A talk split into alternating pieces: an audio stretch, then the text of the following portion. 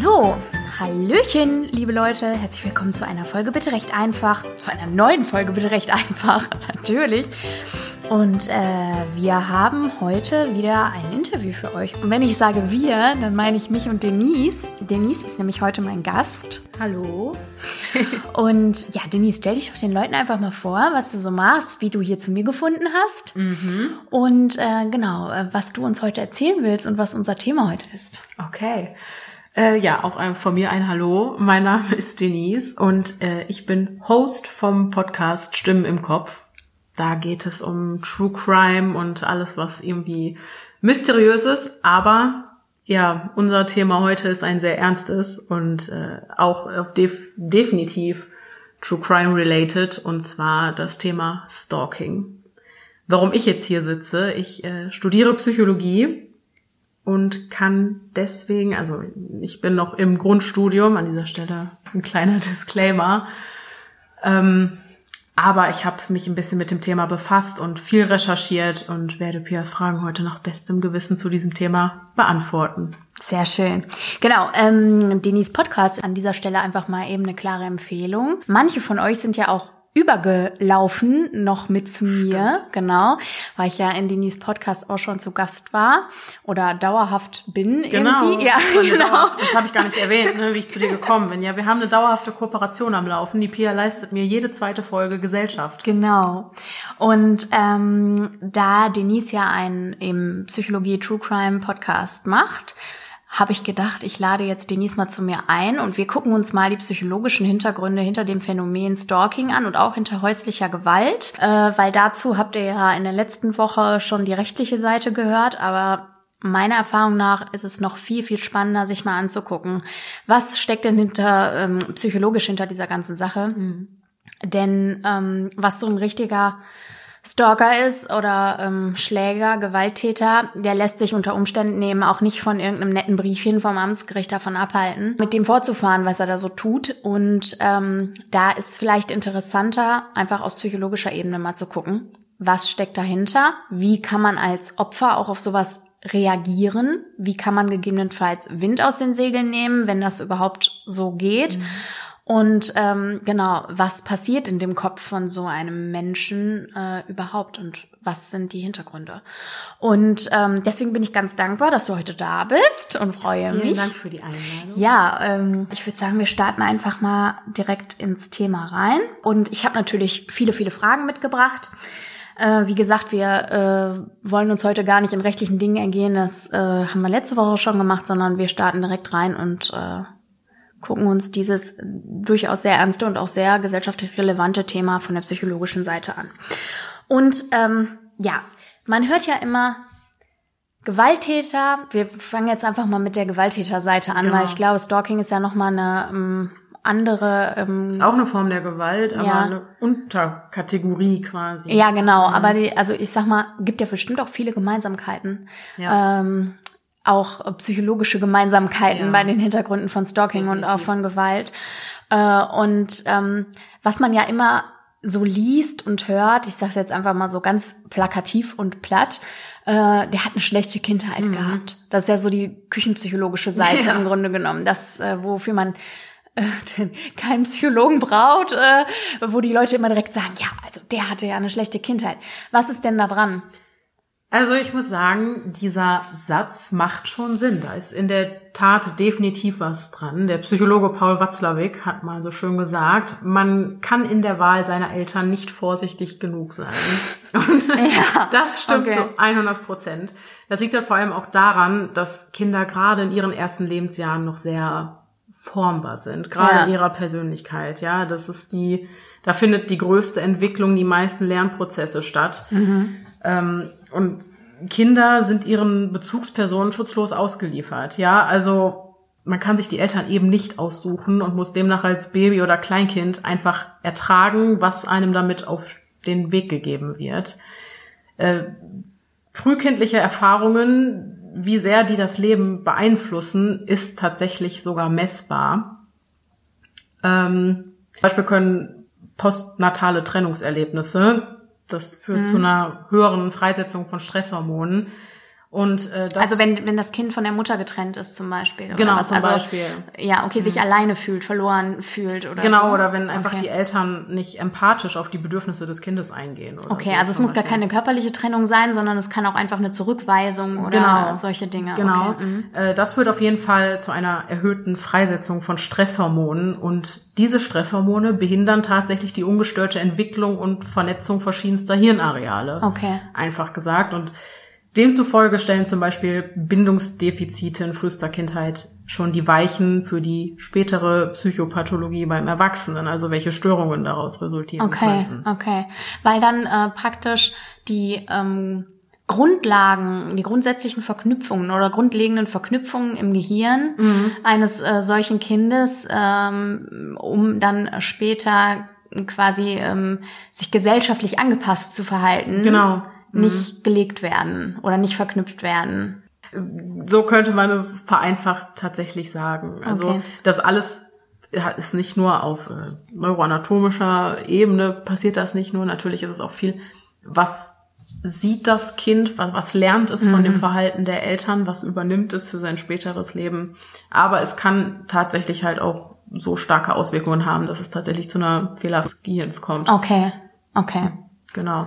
Okay, also ähm, dazu dann eben schon mal zusammenfassend gesagt, da ist schon was dran mit dem Satz mit der schwierigen Kindheit. Und Ja. es ist keine Floskel, mit der man irgendwas begrün äh, be ähm, äh, beschönigen will oder so, sondern es ist tatsächlich äh, eine gebräuchliche Begründung, die auch ähm, wissenschaftlich belegbar ist. Absolut, zu Ja. 100 Prozent. Also ich sage es immer wieder, das erklärt das zwar, aber es entschuldigt natürlich die Straftaten nicht.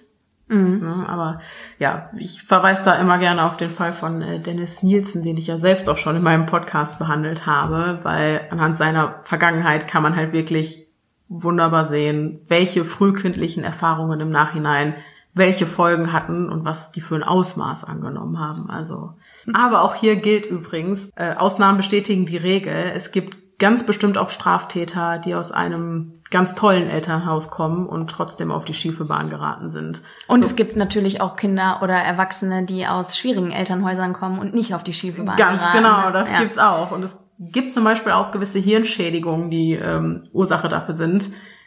Äh, ja, da können die Eltern gar nichts für, aber dass eben manche Menschen gefährlich werden und auf Okay. die schiefe Bahn geraten. Okay. Ähm, Ja, damit ist die Frage, warum jemand zum Gewalttäter wird, ja im Grunde auch schon äh, beantwortet. Aber eine Frage kannst du mir vielleicht beantworten, äh, die ich jetzt so spontan ähm, äh, habe. Was ist denn, also gibt es gewisse Auslöser oder Trigger, warum jemand, der vorher nicht gewalttätig geworden ist, auf einmal zum Gewalttäter wird? Und der dann, also ähm, da denke ich jetzt gerade auch nochmal an Dennis Nielsen. War es bei dem nicht auch so, dass irgendwas passierte, dass der auf einmal, dass es auf einmal losging? Ja, also es, es, es kann ja natürlich sein, wenn dann irgendwas Einprägsames passiert im Leben, wo es dann so eine, zu so einer Affekthandlung kommt, so eine Übersprungshandlung. Das kann natürlich der Trigger sein.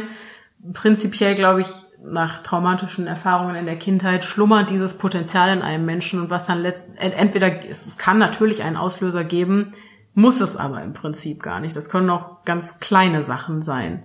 Im Prinzip ist es ja so, dass das Potenzial, jemand anderem Schaden zuzufügen, eigentlich in jedem von uns steckt. Nur lernt eben die Mehrzahl von uns, mit den Affekten umzugehen, Mitgefühl zu empfinden und sich an moralische Normen und Gesetze zu halten.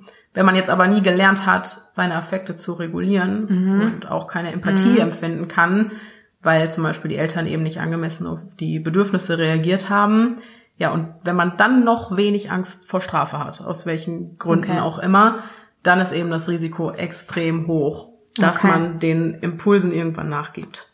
Okay.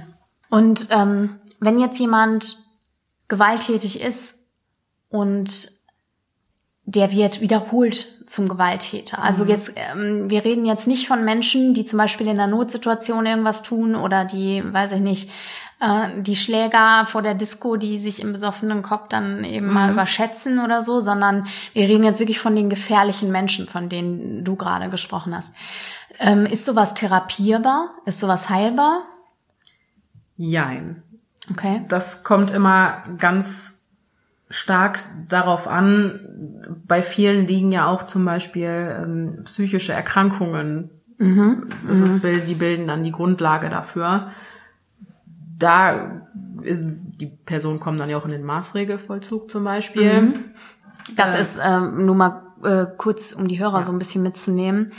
Ähm, das ist dann praktisch keine JVA im eigentlichen Sinne, sondern ähm, das ist eben äh, im Grunde ein Krankenhaus und ähm, genau. da wird man eben vernünftig therapiert, wenn man eben pathologischer Täter ist. Genau. Ja. Da gibt es dann zum Beispiel diese sogenannte deliktorientierte Psychotherapie und deren Ziel ist es, die Täter so weit zu stabilisieren, dass sie eben keine Straftaten mehr begehen und äh, sie ein Leben in sozialer Verantwortung führen ja. können. Ja.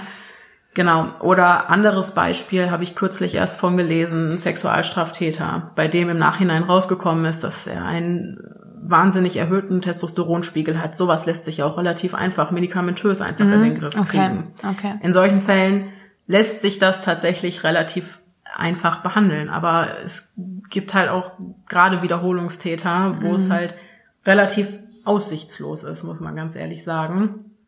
Aber ich habe äh, zu diesem Thema ein paar Zahlen mitgebracht, mhm. weil man da eben nicht so nicht so ein genaues Ja oder Nein zu sagen kann, können uns die vielleicht helfen, um das so ein bisschen besser einschätzen zu können. Äh, das Institut für forensische Psychiatrie in Essen hat im März 2018 eine Studie publiziert, in der eben genau das untersucht wurde. Und darin heißt es, dass 13 Prozent der ehemaligen Patienten eines Maßregelvollzugs innerhalb von 16 Jahren erneut schwere Straftaten begingen und weitere 20 Prozent durch kleinere Delikte aufgefallen sind. Demgegenüber wird aber fast jeder zweite, der im Gefängnis saß, wieder straffällig. Und äh, ja, im Schnitt ist die Rückfallquote der Häftlinge also höher als die der Patienten in der Forensik. Okay, das spricht ja dafür. Genau. Ja, das, das spricht für die Wirksamkeit dieser äh, Therapiemethoden. Ja, auf jeden Fall und ja. spricht auch dafür, dass die äh, dass, dass äh, die Straffälligkeit ja zurückgehen könnte, wenn man mehr mhm. Mittel in die Therapierung ja. anderer Gefangener stecken würde. Was ich immer so ein bisschen schwierig finde in unserem System ist, ähm, ja, der Maßregelvollzug und alle damit einhergehenden Maßnahmen greifen ja immer erst, wenn es schon zu spät ist. Mhm. Das finde ich immer so ein bisschen. Das ist leider äh, tatsächlich von der rechtlichen Seite her auch so. Also es muss das Kind immer erst in genau. den Brunnen fallen, genau. damit ähm, etwas gemacht werden kann. Genau, ich mhm. fände es ja erfreulich, wenn gut ist die Frage, ob die Leute dann so selbst reflektiert werden. Mhm. Aber wenn man merkt, okay, ich habe meine Emotionen irgendwie nicht im Griff, das ist jetzt schon mehrfach äh, vorgekommen, dass ich irgendwie grundlos ausgerastet bin, mhm. mich gewalttätig gegenüber anderen Leuten gezeigt habe. Ähm, wo kann ich hingehen. Mhm. Natürlich, klar, man kann eine Verhaltenstherapie machen, das mhm. ist immer eine Option. Nur ich glaube, da könnte es helfen, wenn man da noch mal einen Schritt auf die Leute zumacht mhm. und zeigt, hey, hier gibt's Präventivmaßnahmen, die mhm. ergriffen werden können. Sowas gibt's ja auch, meine ich, äh, für pädophile mhm. Menschen gibt es sowas, ne? Gibt, gibt es, ja. Ähm, aber deines Wissens nach gibt es sowas nicht für ähm, Gewalttäter, die einen bewussten Umgang damit äh, leben wollen? Ein Hilfetelefon oder irgendwie sowas?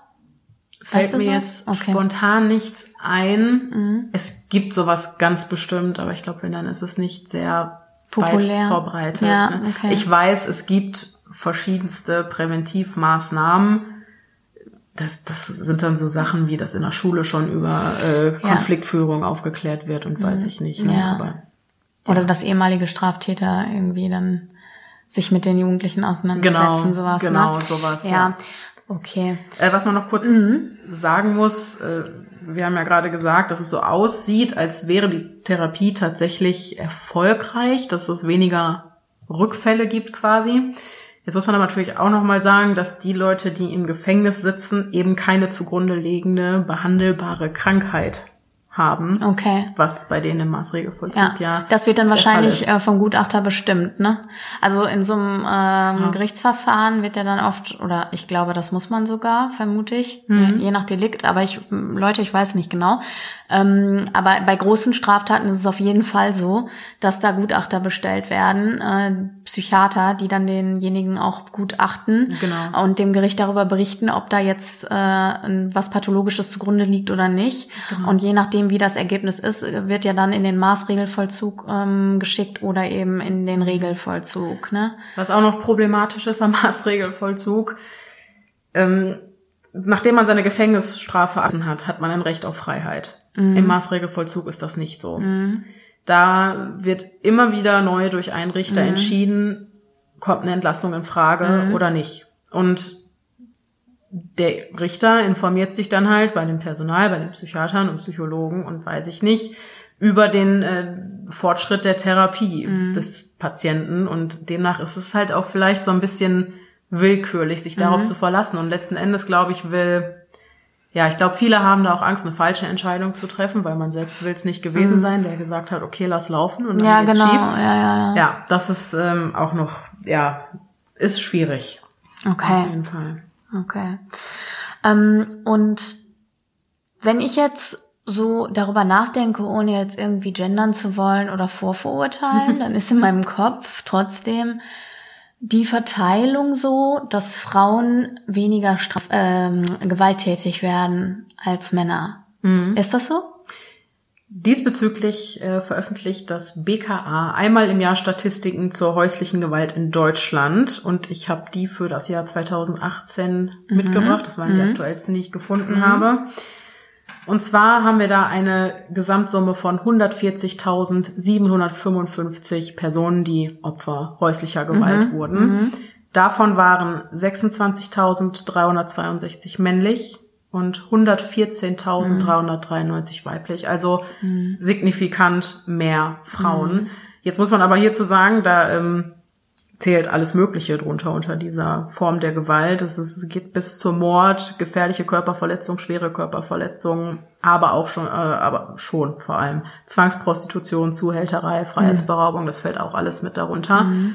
Wenn man sich jetzt hier zum Beispiel einmal die gefährliche Körperverletzung anschaut, da waren es insgesamt 17.178 Opfer, wovon 5.085 männlich waren mhm. und 12.093 weiblich. Okay. Ja. Also es stimmt schon. Aber meinst du, also na klar, dass, dass dann wahrscheinlich auch die Dunkelziffern entsprechend verteilt sind, mhm. ist äh, wahrscheinlich äh, auch Definitiv. zu erwarten. Ja. Äh, aber glaubst du, dass viele Männer ähm, vielleicht die Gewalttaten, die an ihnen verübt werden, nicht melden.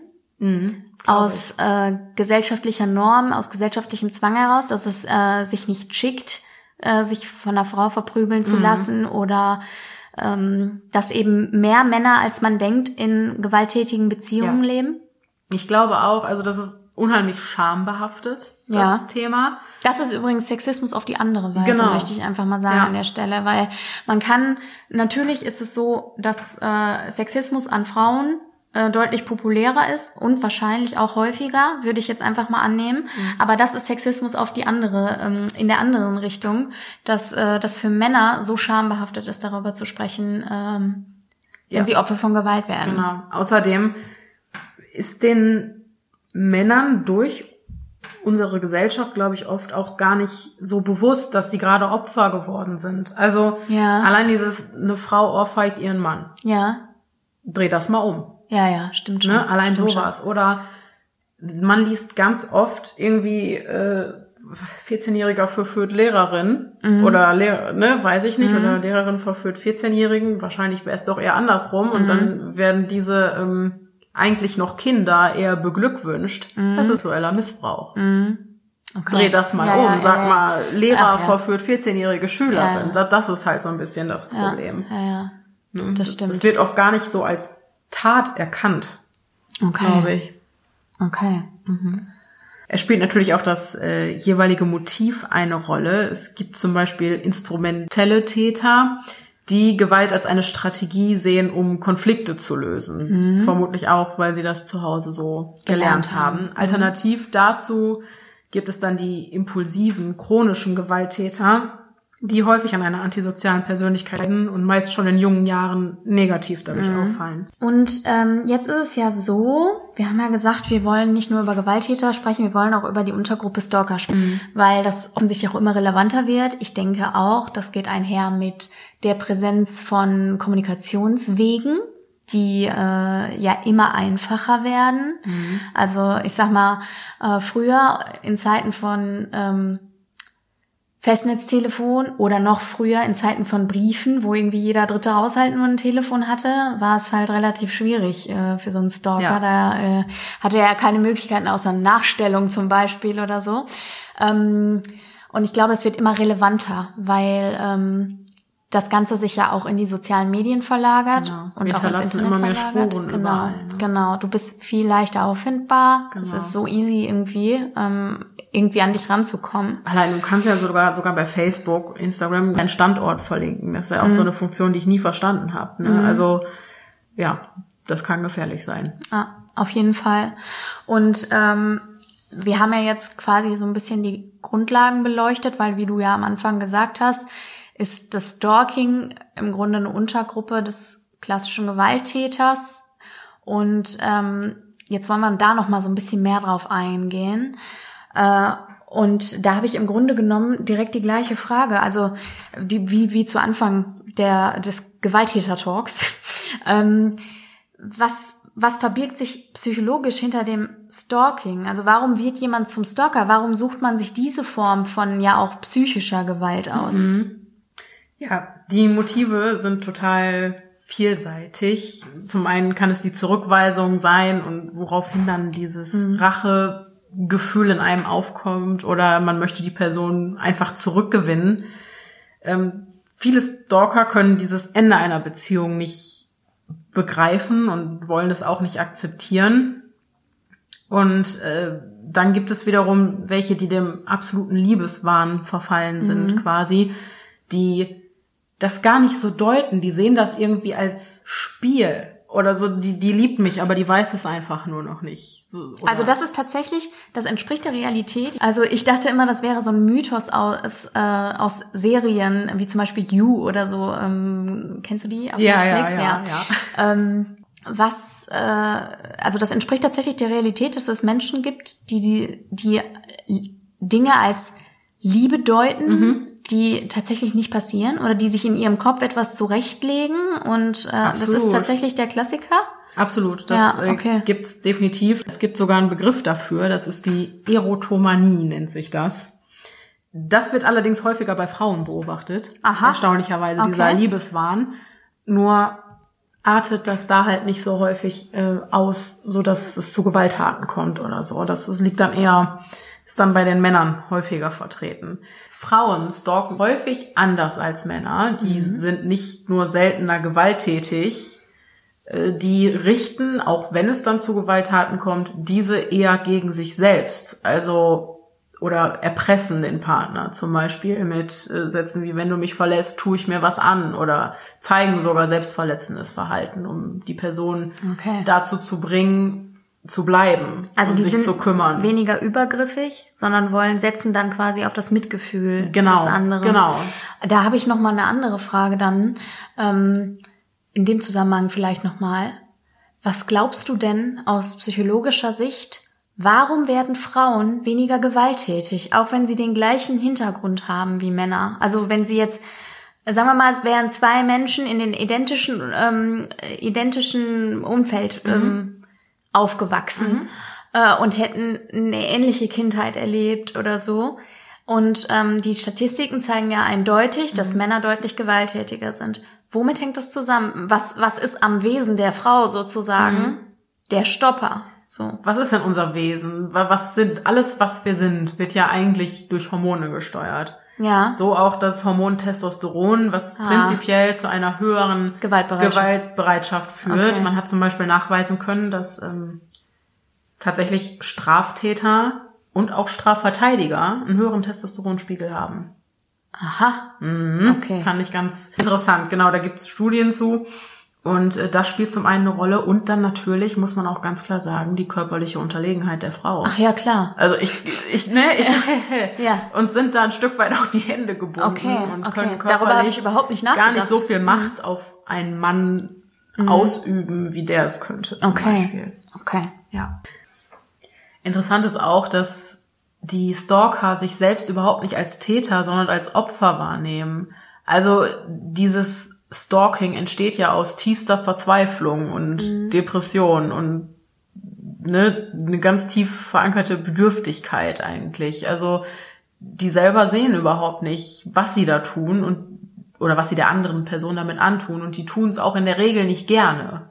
Okay, also die sind quasi in ihrer Welt einfach das Opfer der Zurückweisung der anderen Genau, Person genau. und sehen nicht, dass sie sich straffällig verhalten oder äh, gefährlich verhalten. Ja, oder dass Okay. die andere Person Angst vor, davor bekommen könnte oder so. Mhm. Also ihr eigenes Bedürfnis nach Liebe zwingt sie auch zu diesen Handlungen quasi. Mhm. Okay. Das eigene Bedürfnis der Bestätigung. Okay.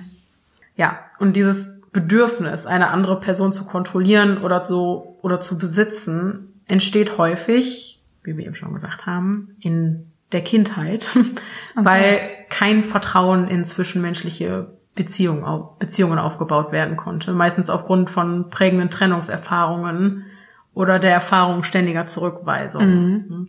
Wie viele Scheidungskinder gibt es? Wenn das als sehr prägendes Ereignis wahrgenommen wird, kann das schon ausreichen quasi.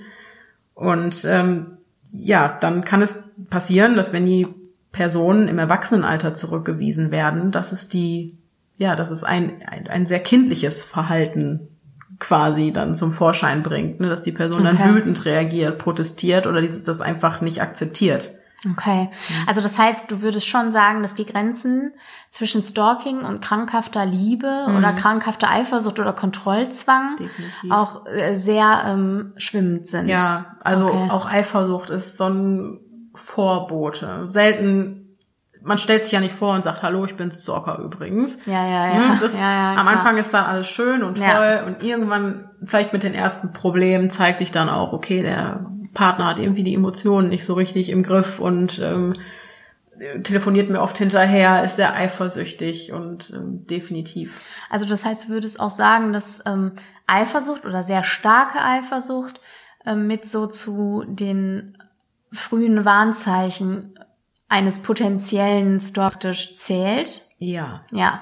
Äh, Gibt es da noch was anderes, wo du ähm, sagen würdest, okay, Leute, Alarmglocken an? Äh, Ja, häufig neigen ähm, zukünftige Stalker dazu, sich sehr zu isolieren. Mhm. Also Und auch den Partner?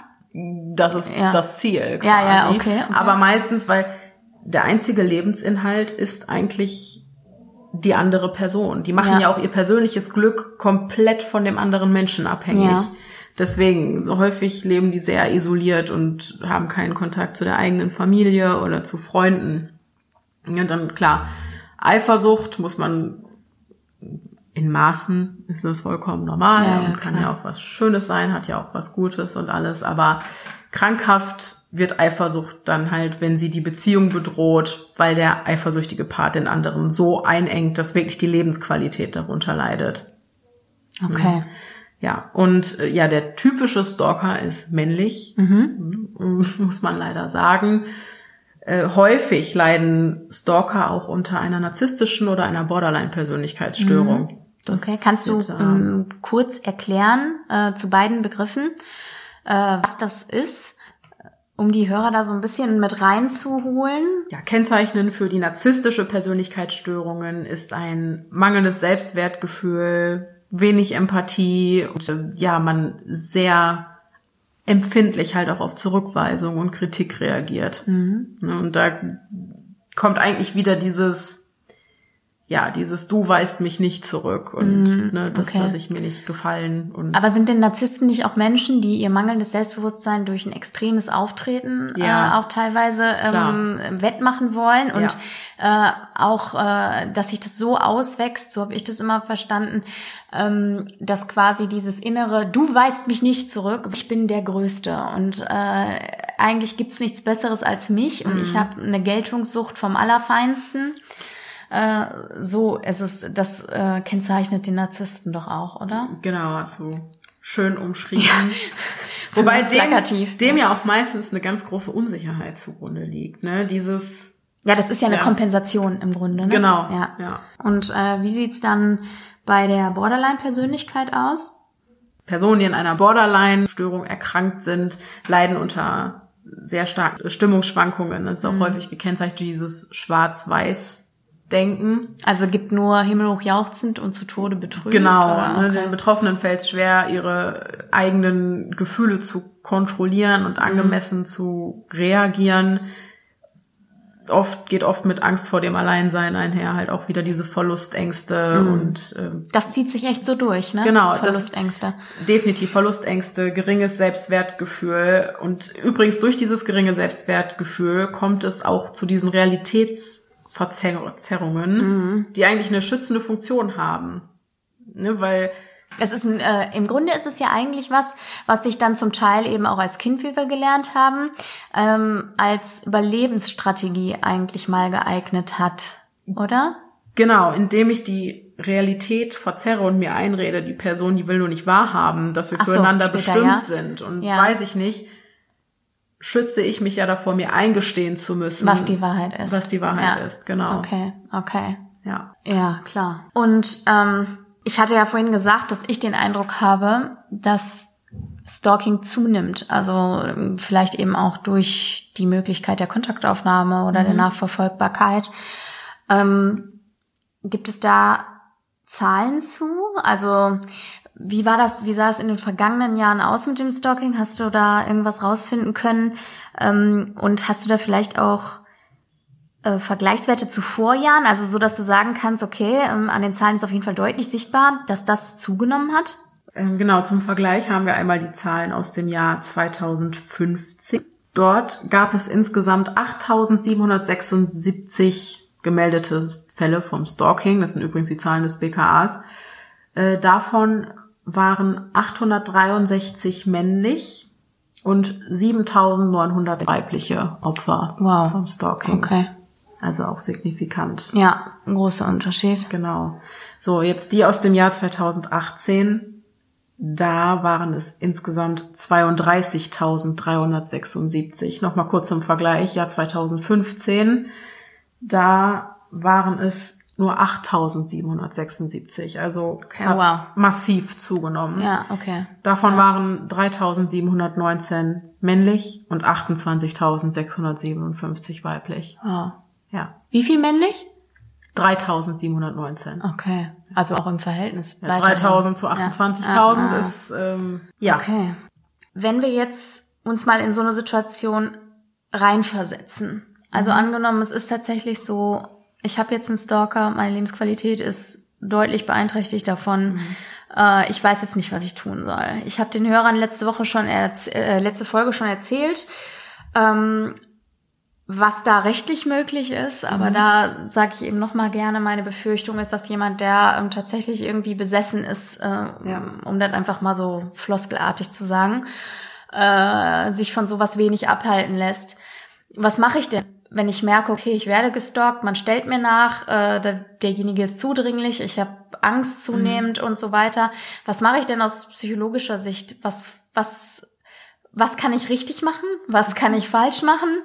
Äh, wie gehe ich damit um? Ja. Also die am weitesten verbreitete Meinung ist, dass man dem Stalker auf jeden Fall unmissverständlich klar machen soll, dass man keinen Kontakt möchte und dabei soll es zu einer äh, bei einer einmaligen Aussage bleiben, weil wer sein Nein wiederholt, der ist ja eigentlich schon wieder am Diskutieren. Ah, okay. Ganz wichtig, ein klares Nein. Okay. Und ja, dann ist es tatsächlich so, dass man versuchen sollte, sich ein bisschen unsichtbar zu machen. Ne? Das heißt, vielleicht eine Telefonnummer äh, ändern oder ein zweites Handy besorgen und das, worauf der Stalker ständig anruft, vielleicht nur einmal am Tag überprüfen und abhören, dass man auch nicht die ganze Zeit mit dem Mindset so bei der Sache ist. Okay. Hm. Allein aus, ähm, aus der eigenen Psychologie heraus, sich davon um nicht sich, so. genau, ja, um sich selber zu einfach schützen. ein bisschen davor zu schützen, Ja. als wenn du jede Minute dran Ja. erinnert wirst, ach Mensch, da war ja was. Natürlich auch auf den sozialen Medien untertauchen, E-Mail-Adressen ändern, ja. Und ganz wichtig, jede Form der Nachstellung dokumentieren. Das hast du wahrscheinlich auch schon erwähnt. Mhm. Genau, also das ist wirklich super wichtig, Genau. gerade ähm, für die rechtliche Seite, ähm, um da Nachweise vorzubringen und Mhm. so weiter, falls es eben nötig wird oder man sich dazu entschließt, ähm, rechtliche Schritte zu gehen. Mhm. ist halt super wichtig, das zu dokumentieren. Allein auch aus dem Gesichtspunkt daraus, was ich eben schon sagte. Ganz oft ist es so, dass einiges vorgefallen sein muss, Ja. damit man überhaupt handeln kann und damit Genau. auch das, äh, damit man auch gesetzlich geschützt wird. Und äh, dafür sind eben diese Nachweise und Protokolle ganz, ganz, ganz wichtig. Mhm. Ja. Genau. äh, dann wenn die psychische Last einfach zu groß wird und man das Gefühl hat, man kann dem alleine, man kommt da irgendwie nicht mehr mhm. mit zurecht. Mhm. Man kann sich dann natürlich auch an eine psychologische Beratungsstelle wenden. Es gibt den Weißen Ring oder findet man ganz viel im Internet. Können wir auch was in den Show Notes auf jeden Fall verlinken. Auf jeden Fall. Oder auch tatsächlich eine Therapie in der klassischen Form kann da hilfreich sein. Wichtig ist auch noch, dass persönliche Daten nicht über den Hausmüll entsorgt werden. Ah, okay. Ne? Soweit hätte ich gar nicht gedacht. Genau, ist vielleicht auch nochmal wichtig zu äh, erwähnen.